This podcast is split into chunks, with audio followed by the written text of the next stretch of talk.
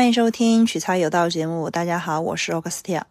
那今天我们要给大家来聊的话题是玄学指南啊，大家非常喜欢的玄学指南。只不过这一期是反向的，就是因为之前我们不是有一集逆向思维嘛，对吧？然后这一期呢，其实就是反向的。哎，我们说了哪些玄学是挣钱的，对吧？玄学 Tips 它是挣钱的，能够帮助大家挣钱。那么我们同时也要避开那些不挣钱的，对不对？好，我们现在来说一下不挣钱的。我们今天还是三点啊，短平快，跟大家说一下。但是呢，这三点我估计大家都挺有感触的，就不仅仅是你自己要就是做到说啊，避开这三点。同时，如果说你周围有人做到了这其中三点之中的其中一点，我觉得你都就是可以离他远一点了。真的，第一点，抛妻弃子。就男性啊，男性抛妻弃子，无论是他是一名普通的员工还是老板，他想，如果他想要抛妻弃子的话，基本上他是不可能赚到钱的。或者是，比如说他如果是一个老板，那么他是不不太可能会融到资，对吧？因为他和家里的关系都处理不好。你觉得他能够处理得好跟员工的关系吗？跟投资人的关系吗？就这一点。另外，接着是，如果是一名他是一名普通的员工，对吗？他连跟家人的关系都处理不好，你觉得他跟你的关系，就？无论他跟你是什么样的关系，你觉得他能够跟你处理的好吗？对吧？这个是很，我我个人觉得啊，这个还是有一定玄学道理在的，就是你中国还是很重视一个家庭的一关系的一个社会。如果说，你比如说大老板，呃，在事业有成之前，那么他和他的糟糠之妻，对吧？一起过穷苦日子，共同打拼。好，富了之后就可能人飘了，对吧？在外面彩旗飘飘，里面红旗不倒。那这种说实话也持续不了多久的，持续不了多久。我认识的那些大佬，可能他是属于男大佬们，他们可是属于在外面有绯闻。就是可能是有绯闻，但是他不敢把他们家里那位怎么样，对吧？是出轨，是根本就不敢想的事情。第一个，根本就没这么时这么多时间，公司业务这么忙，对吧？哪有时间去出轨？第二，因为他的正事也是能够给他带来一些资源，或者是能够给他带来一些帮助，不是说两者一定要去齐平，或者是。共同奋斗，就算是一方是，比如说全职的全职太太，在家里照顾，那么也可以就是说贤妻良母型嘛，照样不敢抛弃别人。敢抛弃的话，这方面我觉得这方面的故事在香港商界是挺多的，就大陆可能没有这么多。反正如果是在香港的话，发生了这样的事情，估计这个人的下场不会特别好。即使现在看不出来。即使现在还在处于一个这个男大佬呢，可能在处于一个事业的一个发展啊上升顶峰期的话，之后可能慢慢的就，嗯，怎么说呢？往往这一类的大佬，可以大家剧透一下，下场或者是后期，就说最后的结局是非常的悲凉，非常的悲凉，非常的凄凉。所以说，我是觉得说，大家哎，反过头来想，对吧？如果大家想赚钱。请处理好跟家人的关系，不是说真的一定要非常和睦、甜甜美美，对吧？至少你要保证，就双方是怎么说呢？就是真的是相敬如宾。这个不不仅仅是用于夫妻之间，我觉得很合适，真的互相尊重彼此吧，对吧？和家里所有人的关系，互相尊重彼此。那么也可能有小伙伴跟我呛说，不是我不尊重他，是他不尊重我，对吧？就是他不尊重我，他总想要 PUA 我，他总想要 CPU 我，他总想问我什么，谈恋爱了吗？结婚了吗？生孩子吗？就总是有三姑六婆想要通过这种的方式进行炫富和攀比，是他们不尊重我，不是我不尊重他们。这种情况的话，你就保持距离嘛，对吧？离他远远的，不断的增强自己的实力，让他无话可说，让他倒过头来求你，不就行了吗？对吧？你这种时候的去反驳，你就是会落入自证的一个陷阱。不要去落入一个自证的一个陷阱，落入了之后，你就会在他的他的那个逻辑中去对吧？你去徘徊，去想办法沟通，想解决方案，你你你觉得这样会有利于你自己的一个成长吗？对吧？你怎么能按照他人他的一个逻辑来呢？对吧？你要按照你的一个逻辑来才对，这才是你的强者思维，好吧？这是第一点。第二点，总想要贪图便宜，这一点哇，简直就是跟财神作对。你如果想要的是一个非常丰盛和富足的状态，你怎么能贪图的一个便宜？你至少，对吧？你你就什么最基本的是一个性价比或者是一个质价比。你你贪图便宜的话，你怎么能跟财神爷做朋友？就请问这个道理，对吧？你就算是贪图便宜，一时间占了便宜，觉得哎，我一时占了一个很很大的一个便宜，对吧？为了一些小钱而沾沾自喜。那么，请问，就这么问一句话，财你觉得财神爷会喜欢你吗？财，如果你是财神爷的话，财神你你会允许这样的事情发生吗？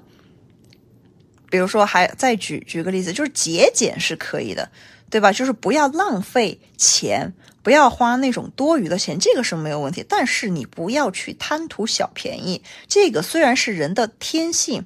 对吧？也有很多人喜欢去这么做，包括在听到这一集的小伙伴们，有些也很喜欢去贪图一些哎小便宜。如果有小便宜给自己贪的话，自己就是说干嘛不薅这个羊毛，对吧？那么，但是你要想到是，你贪了小便宜，那么背后隐藏你要去付出的代价是什么？比如说天上掉来一个福利，对吧？你要想一下，你背后你要付出什么？比如说给你一个福利，你要去付出什么呢？这个世界还是相对公平的，你有收获，那么你就一定有对等的一个付出，对吧？无论这个是以劳力的方式，还是以智力的方式，还是以时间精力的方式，都有相应的一个付出。任何的东西都是平等的，它可能没有那么形式上的对等，没有形式上那么一对一的对等，但是它从某种结果或者是付出的程度而言，它是对等的。就这么说。好吧，如果而且如果你周围有那种非常贪图小便宜的伙伴、朋友、同事，甚至是你的老板，是一个贪图小便宜的人，哇！如果一个老板贪图小便宜，那他肯定做不大，可以这么说，那他永远无法扩张自己的公司。那么有小伙伴可能会说啊，OK 啊，那就小而美不就行了吗？我想说小应该是没有问题，那么美得起来，美不美得起来，那就是另外一回事了。好吧，如果真的有那种特别贪图小便宜的老板，我真的奉劝大家不要去跟随。呃，或者如果是那种贪图小便宜的上司，我也劝大家趁早，要不然离职，要不然申请调部门，调到一个这是一个调到一个，或者是就是相对就全公司而言，相对你认为是值得跟随的那位老板，或者是上司那边去，要不然这个真的就。啊，领导人都这这么的话，就是说你的那个氛围，你所处在那个部门或者是公司的天花板也就那样了，真的。好，接着是第三点，不投资自己。这个让我联想到了初代网红，好像是二零一三到一五期间吧，孕育出了第一批初代网红，或者就是他们是那种。也是搞直播形式的，当时还是什么 YY，就是这个平台，大家有听说过吗？就时代的眼泪啊，斗后面斗鱼啊什么的才慢慢的起来，就后面上还有什么抖音、拼多多，之前就初代网红主播，当时赚的也真不少，当时他们一个主播年薪百万是没有问题的，当时二零一三年的时候，然后呢，我就记得有很。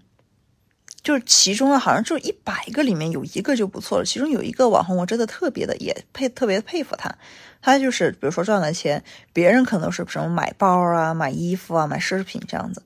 然后呢，其中有一个网红，他拿着自己赚的钱，他去留学了。他去留学了，他知道自己学历不高啊，可能就是这方面嘛不是特别，但是他想要通过留学的方式，对吧，改变自己。让自己变得更有内涵。他是在那个，其实就是一三年才开始有了那种饱和经济时代的那种初端才乍现。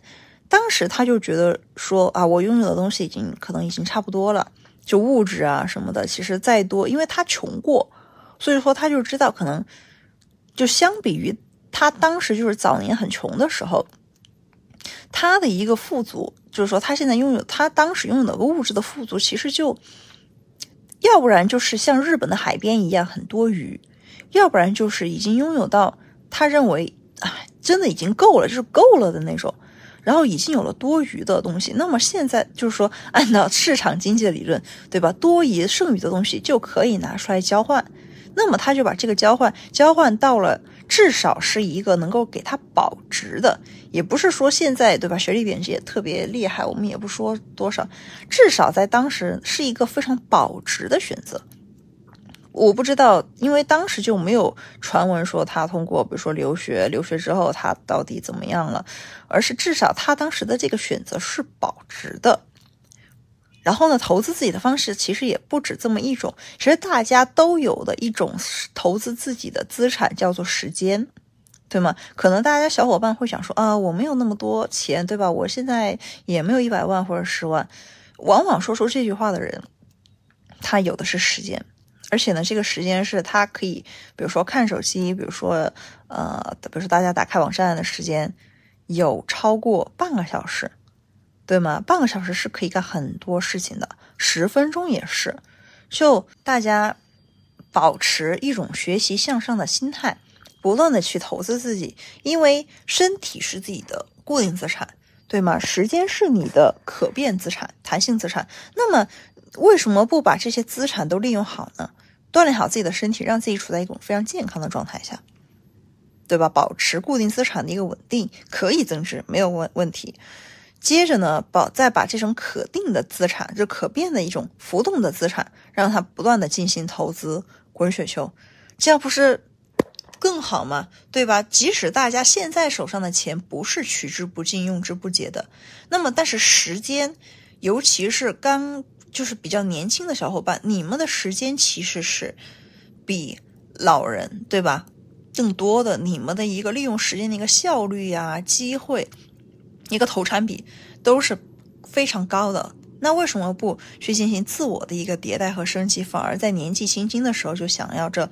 一个稳定，想要一个非常确定一个答案呢？人生本来就是有很多不确定的，即使是你现在抓住了一个比较确定、比较稳定的一个工作岗位，或者是一个行业、一个职位，那后面其实等待着你的是更多的不确定，或者是你错过了那些让自己去。进行升级的一个机会，在不确定当中去闯出自己的一番天地的一个机会，那么这个时候为什么不去努力去抓取呢？而且很多时候其实是越需要去越挫越勇，你才能够去赚到一个钱。所以说，投资自己就是让自己在我们上一集不是说了那个不确定吗？在不确定的时代去更好的展现自己的一个机会。所以说这一集就跟大家分享了一些不那么赚钱的玄学技巧，对吧？那么大家其实就是可以反过头来，如而且还可以拿它来观察身边的人。当你发现，就是说你有这方面自己自我升级的一个意识的时候，你其实就是在慢慢的在逃离或者是升级你的一个圈子了，你在更新换代别人了。对吧？你要去追求更加先进的、高端的、成熟的理念和思想，把那些有着固有思想的人，他们不断就可以淘汰掉了。就真的这样，因为这样的话，你那就说明你在进步呀，对吧？因为你想带动一个圈层进步，实在是太困难了。成年人真的不要去教育他人，成年人只做选择就好，好吧？那今天的节目就到这里，希望大家都能够避开这些坑。啊，反过头来想，赚到自己的大钱。谢谢大家，我们下期再见，拜拜。